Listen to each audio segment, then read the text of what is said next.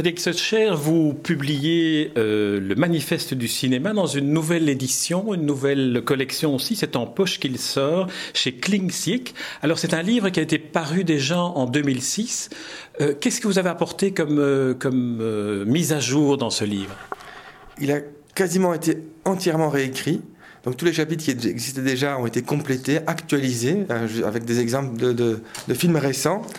Et puis il y a des nouveaux chapitres aussi notamment sur Internet, parce que je pense que quand on parle de cinéma aujourd'hui, la question d'Internet, elle se pose avec acuité. Euh, sur la question de la distribution des films en salle, parce que là aussi c'est un vrai enjeu, qui n'est pas qu'un enjeu euh, pour le cinéma d'ailleurs. Je pense que c'est symptomatique ce qui se passe en salle pour le cinéma sur ce qui se passe dans d'autres domaines, dans le domaine de l'édition par exemple. Est-ce qu'il y a trop de films? Est-ce qu'il y a trop de, livres? C'est une question qu'on pose, je pense, euh, aussi bien donc pour le cinéma que dans d'autres domaines. Et puis avec aussi un nouveau chapitre sur les producteurs, produire mon beau souci, c'est quoi le rapport entre production et création? Et enfin un nouveau chapitre euh, sur les films à petit budget, comme est-ce que c'est une nouvelle forme de liberté par les... Est-ce que la liberté passe par les petits budgets? Mais surtout, le plus important, c'est qu'il y a dix propositions, dix pistes en tout cas, pour faire des films ici et maintenant. Parce que ce que je veux absolument éviter, c'est d'avoir une position nostalgique en disant c'était mieux avant. Je pense que comme dans toute époque, il y a des choses qui sont bien et d'autres qui le sont moins. Que il ne faut pas être l'optimiste béat en disant tout va bien dans le meilleur des mondes et il n'y a rien à changer. Qu'il ne faut pas non plus être en disant c'est l'âge d'or avant et aujourd'hui tout va mal. La vraie, la, vraie, la vraie position à avoir, je pense, c'est quand on veut faire des films, en tout cas, quand on veut être cinéaste, c'est comment est-ce qu'on fait des films ici et maintenant, avec quels moyens? On va essayer de passer ça en vue. On n'a pas, on n'aura pas le temps de, de, passer tous les chapitres en vue. Il s'agit d'un manifeste, effectivement, il y a dix propositions, on y reviendra. Mais avant, j'aimerais un peu évoquer votre, votre démarche. Vous, vous écrivez que le livre permet aussi de découvrir à quel point être cinéaste est romanesque. Or, je me souviens que votre expérience de cinéaste est passée quand même par des hauts et des bas. Évidemment, c'est pas pour qu'on écrit un livre, c'est forcément aussi de par son propre parcours, mais, mais il y a toute la première partie du livre, là, qui je pense peut être accessible à, tous les lecteurs qui ne sont pas forcément cinéphiles, qui est l'envers du décor. Qu'est-ce qui se passe sur un tournage? Qu'est-ce qui se passe derrière une production? Avec plein d'exemples de films très célèbres, comme Apocalypse Now, par exemple, euh, et il y a un vrai côté épique, et en tout cas un vrai côté romanesque dans euh, la fabrication d'un film. Et donc c'est ça qui me passionne, c'est de voir comment, c'est quoi la direction d'acteur aussi, par exemple? Est-ce que c'est une vaste question qu'on peut poser pour le théâtre aussi? Oui, là vous proposez d'ailleurs différentes approches. Hein. Euh, citez-en quelques-unes. Oui, parce que j'essaie justement de ne pas être euh, dans une dans, uniforme. Je pense qu'il n'y a pas. ce qui est passionnant, c'est que tous les réalisateurs, et donc c'est valable aussi pour la direction d'acteur, euh, se posent les mêmes questions. Par exemple, comment est-ce qu'on travaille avec un acteur, mais que les réponses sont toujours différentes.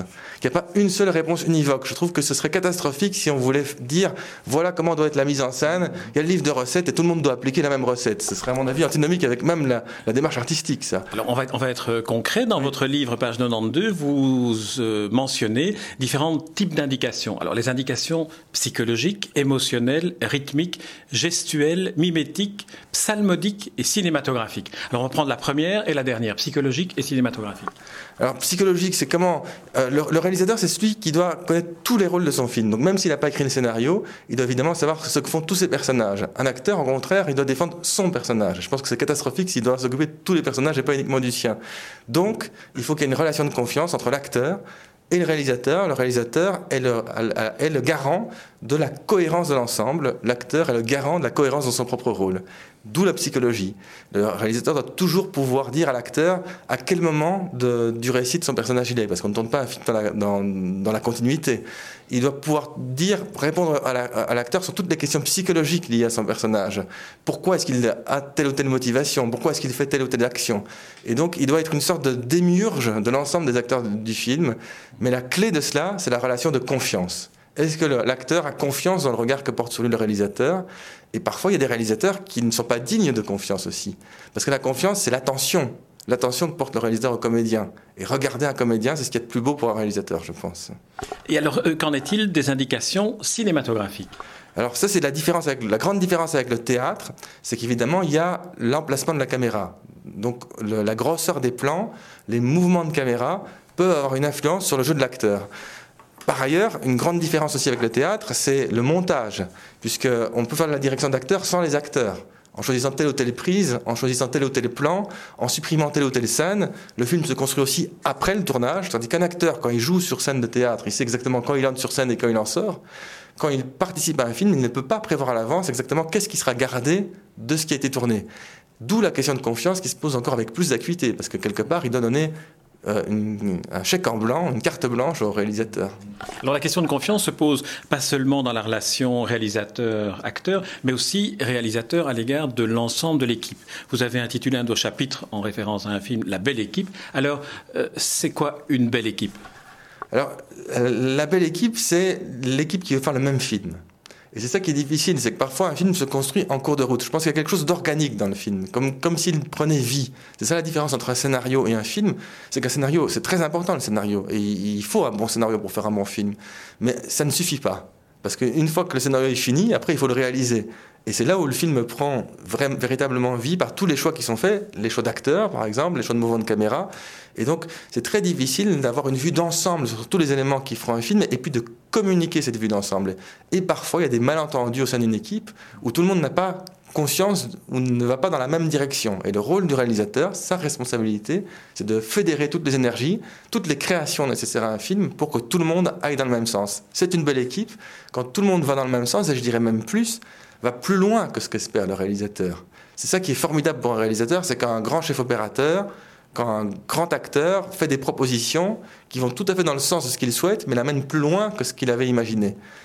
La mauvaise équipe, c'est évidemment quand il y a des prises de pouvoir, des rapports de force, et ça c'est quelque chose de très fort dans le cinéma, j'en parle beaucoup dans le livre, euh, il y a euh, aussi un livre sur les batailles euh, qui existent sur les, sur les plateaux.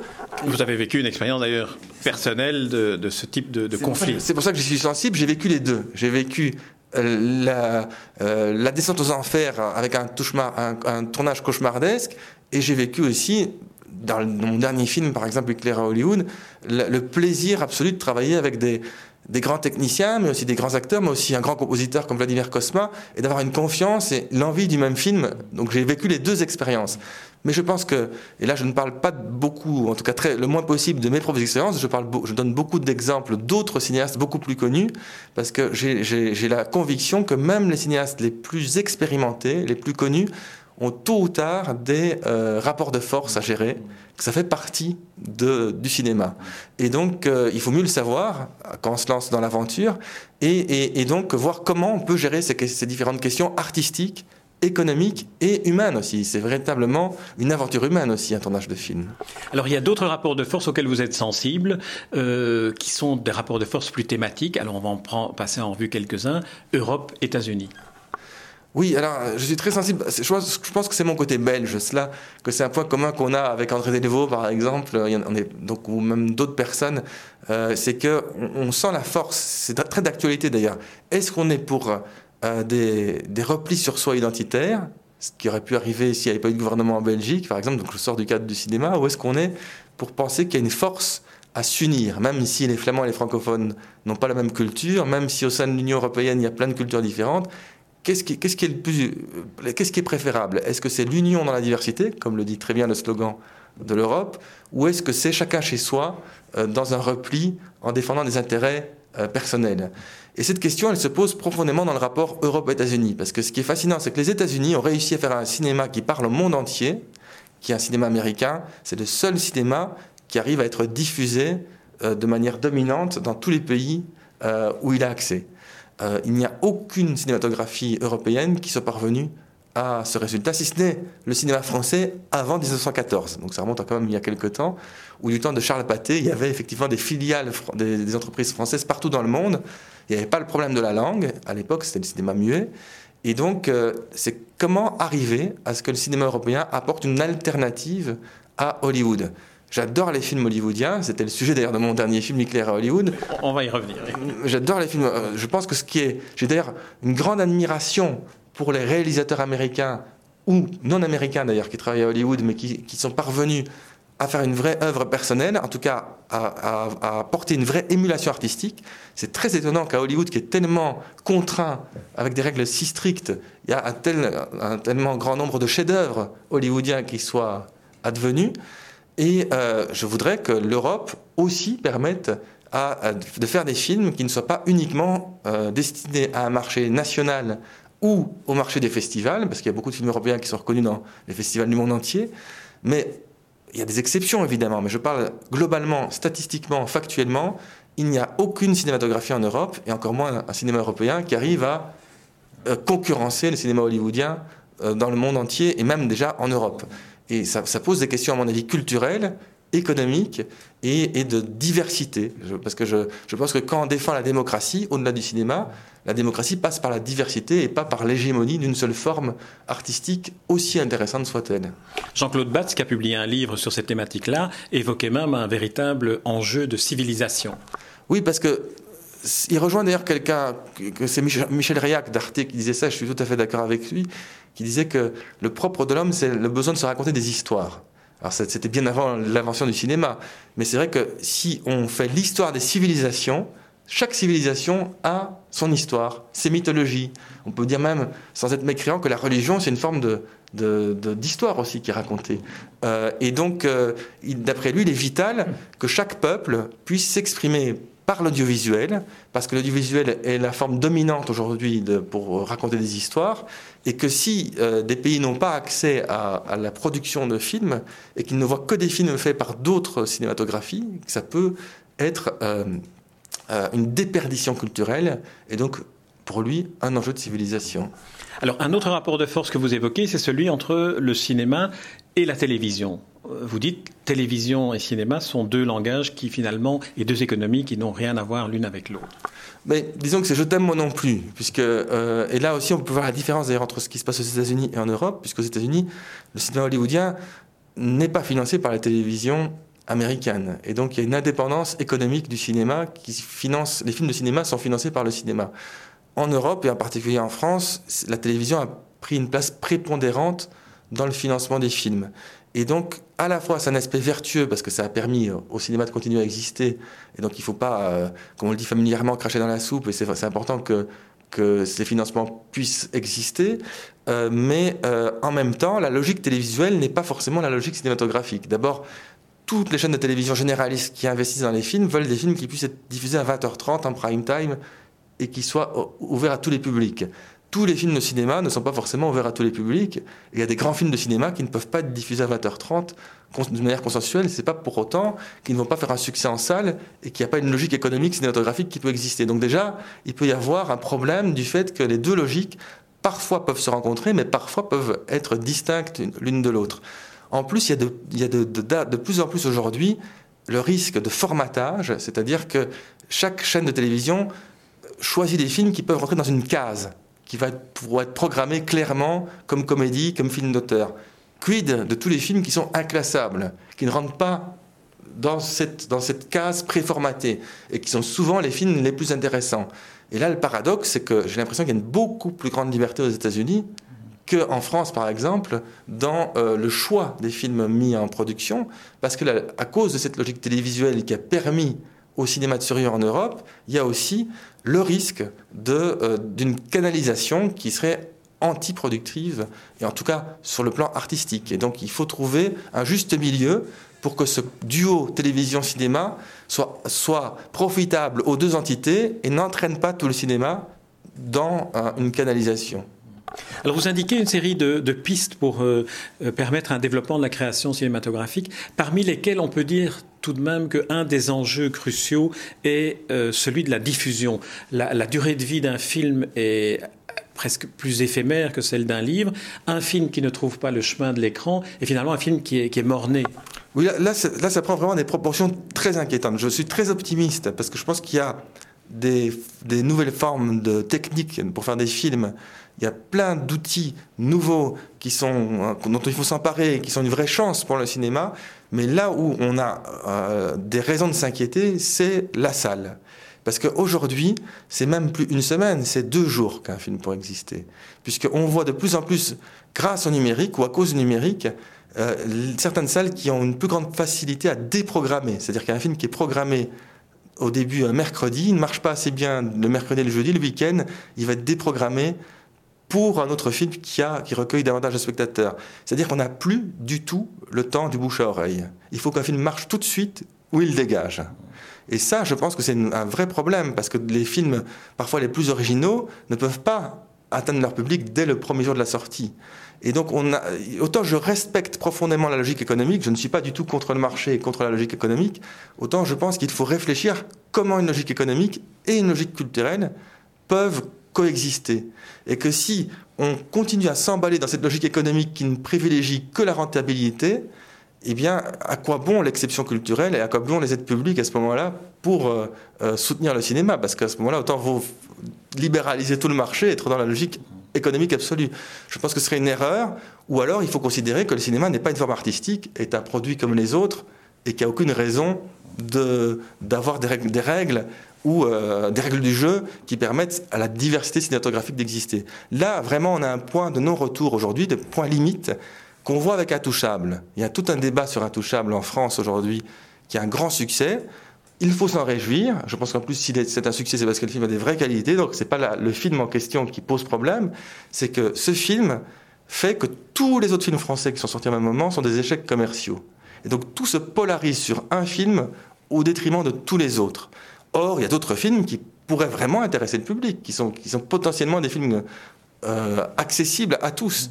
Et donc, cette polarisation qui est, qui est aussi dans, dans, le cercle de la logique économique, où par exemple il y a des multiplexes qui passent sur quatre salles le même film, eh ben, si on passe sur quatre salles le même film, forcément ça nuit à l'offre euh, des autres films. Est-ce qu'on ne peut pas imaginer que euh, des films comme celui-là, qui drainent autant de public qui n'est plus allé au cinéma en salle depuis très longtemps, ne se dit pas qu'il redécouvre le plaisir du cinéma et qu'il ira vers d'autres films dans d'autres salles? Il semblerait que sociologiquement, les études a prouvé le contraire. Ça s'est déjà passé avec les ch'tis, où il y a qui plus de 20 millions de spectateurs en France et euh, Intouchable prend le même chemin. Et ça n'a pas amené les spectateurs qui n'allaient pas traditionnellement en salle à aller voir un autre film.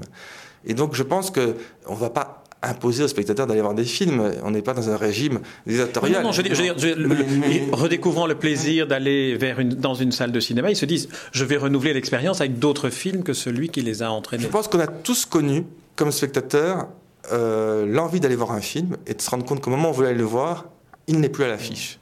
Et donc il y a vraiment un problème d'engouffrement de, parce qu'il y a de plus en plus de films, ce qui fait dire à certains qu'il y a trop de films. Euh, et donc on, a, il y a une tendance de plus en plus forte à concentrer tout sur un film ou sur un petit nombre de films parce que tout simplement il y a saturation. Et ça, je pense que c'est une vraie question de démocratie culturelle, parce que quelle que soit la qualité des films qui ont un succès, et s'ils ont du succès, c'est qu'il y a des raisons à cela, donc il ne s'agit pas de les fustiger, euh, si c'est au détriment de tout le reste, à mon avis, c'est le modèle économique global qui peut être en danger. Tout dépend du cinéma, ou alors il y aura d'un côté les grosses machines commerciales qui peuvent être aussi des réussites artistiques. Hein. Vraiment, il y a des, films commerciaux qui sont vraiment intéressants artistiquement. Mais les grosses machines commerciales qui vont drainer les foules, et après, il y aura le ghetto culturel à côté. Et rien, rien entre les deux. Ça a toujours existé, cette tendance. Mais là, elle prend des proportions telles que ça, ça pose vraiment des questions sur la survie de toute une série de réseaux de salles et sur la survie des films. Un exemple, un exemple récent, euh, Le Tableau, qui est un film pour enfants de grande qualité, qui a été en tout cas reconnu par toute la critique unanimement comme un film très réussi. Première semaine en France, aucune séance le soir. Aucune à Paris, aucune séance le soir avec le tableau, qui est un film qui peut aussi plaire aux adultes. Moi, je l'ai vu avec ma fille, et je me suis régalé, je ne suis pas un enfant. Et, donc, euh, il y a vraiment un engorgement qui fait qu'il y a des films auxquels on ne donne plus la chance de pouvoir exister, où la manière dont ils sont, le nombre de salles et la manière dont ils sortent, rend impossible la rencontre avec le public. Et ça pose en tout cas question, je pense que le débat doit au moins être mené.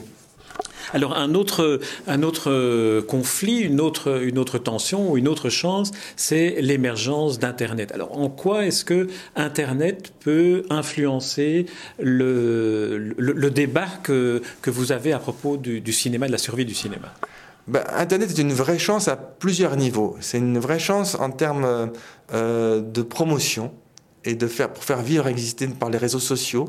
Et ce qu'on est en train de faire aussi, c'est pas sur Internet, c'est aussi donc la une nouvelle critique qui peut passer par Internet, à nouveau. Donc c'est pas que pour les films, c'est pour, pour les livres, ça peut être pour d'autres, pour les disques. Donc il y a, y a une fenêtre là qui est nouvelle et qui est offerte, dont il faut s'emparer. La vraie question, c'est celle de la hiérarchie sur Internet, parce que je pense que sur Internet, il y a le pire et le meilleur qui coexistent. Et entre les deux, il y a tous les niveaux qu'on peut imaginer. Et donc, il faut qu'il y ait, comme il y a des critiques qui, euh, dans le temps, euh, mettent en avant euh, certains films, je pense aussi qu'il faut qu'il y ait des moyens de mettre en avant certains sites et qu'il y a, que tout ne s'équivaut pas, que toutes les critiques sur Internet ne se valent pas. Et donc, il y a certains sites plus sérieux que d'autres. Et donc, il y a naturellement, je pense, une culture Internet qui va se mettre en place et qui va être une nouvelle manière de faire vivre les œuvres artistiques. Donc, ça, c'est déjà quelque chose de très positif. Il y a aussi, c'est tout à fait balbutiant, mais ça existe, euh, des, comme c'est déjà le cas pour les disques, des films qui se financent sur Internet et euh, des réseaux sociaux pour le financement des films. Et puis, il y a aussi toute la question qui est problématique, mais très intéressante, de la diffusion des films sur Internet. Problématique pourquoi? Parce qu'il y a toute la question du piratage, évidemment, qui se pose. Il y a la question aussi du modèle économique, parce que jusqu'à présent, il y a très peu de films qui ont pu être rentables uniquement sur Internet. C'est un marché qui vient en plus de la salle ou en plus de la télévision, mais, mais pour l'instant, il y a très peu de films qui peuvent trouver l'équilibre économique uniquement sur Internet. Mais en tout cas, c'est un plus. Et donc cet instrument existe. Je pense que c'est une chance qu'il faut s'en saisir de manière positive, tant pour la promotion que pour le financement, que pour la diffusion, mais en ayant conscience qu'il faut hiérarchiser Internet et que tout n'est pas euh, forcément. C'est pas parce que autrement, autrement dit, c'est pas parce que c'est sur Internet que c'est intéressant. Sur Internet, il y a des choses plus intéressantes que d'autres, mais c'est une chance pour le cinéma aussi. Alors Internet, c'est la nouvelle technologie. Il y a un point de nouvelle technologie qui est relié à la production cette fois-ci. Et là, on va parler de votre dernier film euh, Hitler à Hollywood, tourné avec un appareil numérique qui est un appareil photo qui n'était même pas une caméra. Alors est-ce que là, il y a une nouvelle chance à saisir pour euh, le cinéma ou est-ce que le cinéma va finalement être euh, à la portée de tout le monde et donc ne plus avoir de véritable identité, de véritable originalité, créativité? On peut voir les deux, les, deux, les deux aspects, mais si on pourrait dire la même chose pour l'écrivain, tout le monde a accès à un ordinateur ou à un stylo avant que l'informatique n'existe, ça ne fait pas pour autant de tous ceux qui tiennent un stylo en main ou qui tapent sur un clavier des écrivains.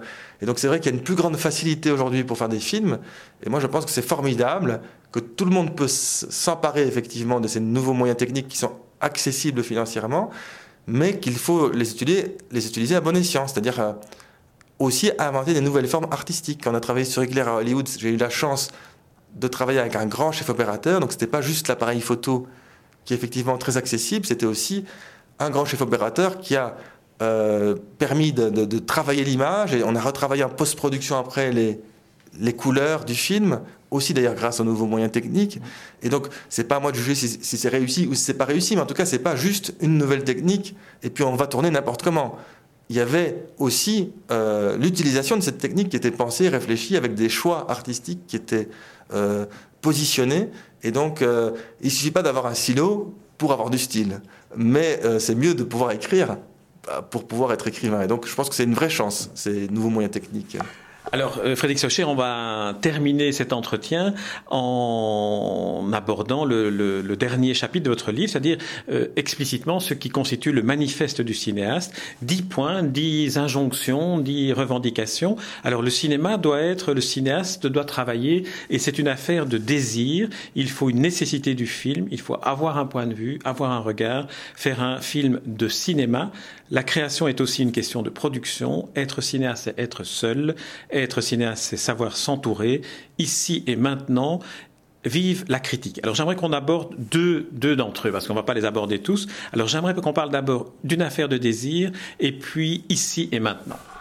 Alors, une affaire de désir, je reprends l'expression à Pascal Mérigeau, qui critique au Nouvel Observateur, et qui disait qu'en tant que critique de cinéma, euh, pour lui, l'élément déterminant, c'est s'il sentait un désir de cinéma ou pas. Et d'après lui, il voyait un grand nombre de films sans désir de cinéma qui était plus de la communication ou un prétexte à audiovisuel. Et c'est quoi un désir de cinéma? Eh bien, c'est des partis pris. Je pense que c'est des partis pris formels, c'est des partis pris narratifs, et c'est faire un film singulier. Donc c'est l'inverse du produit.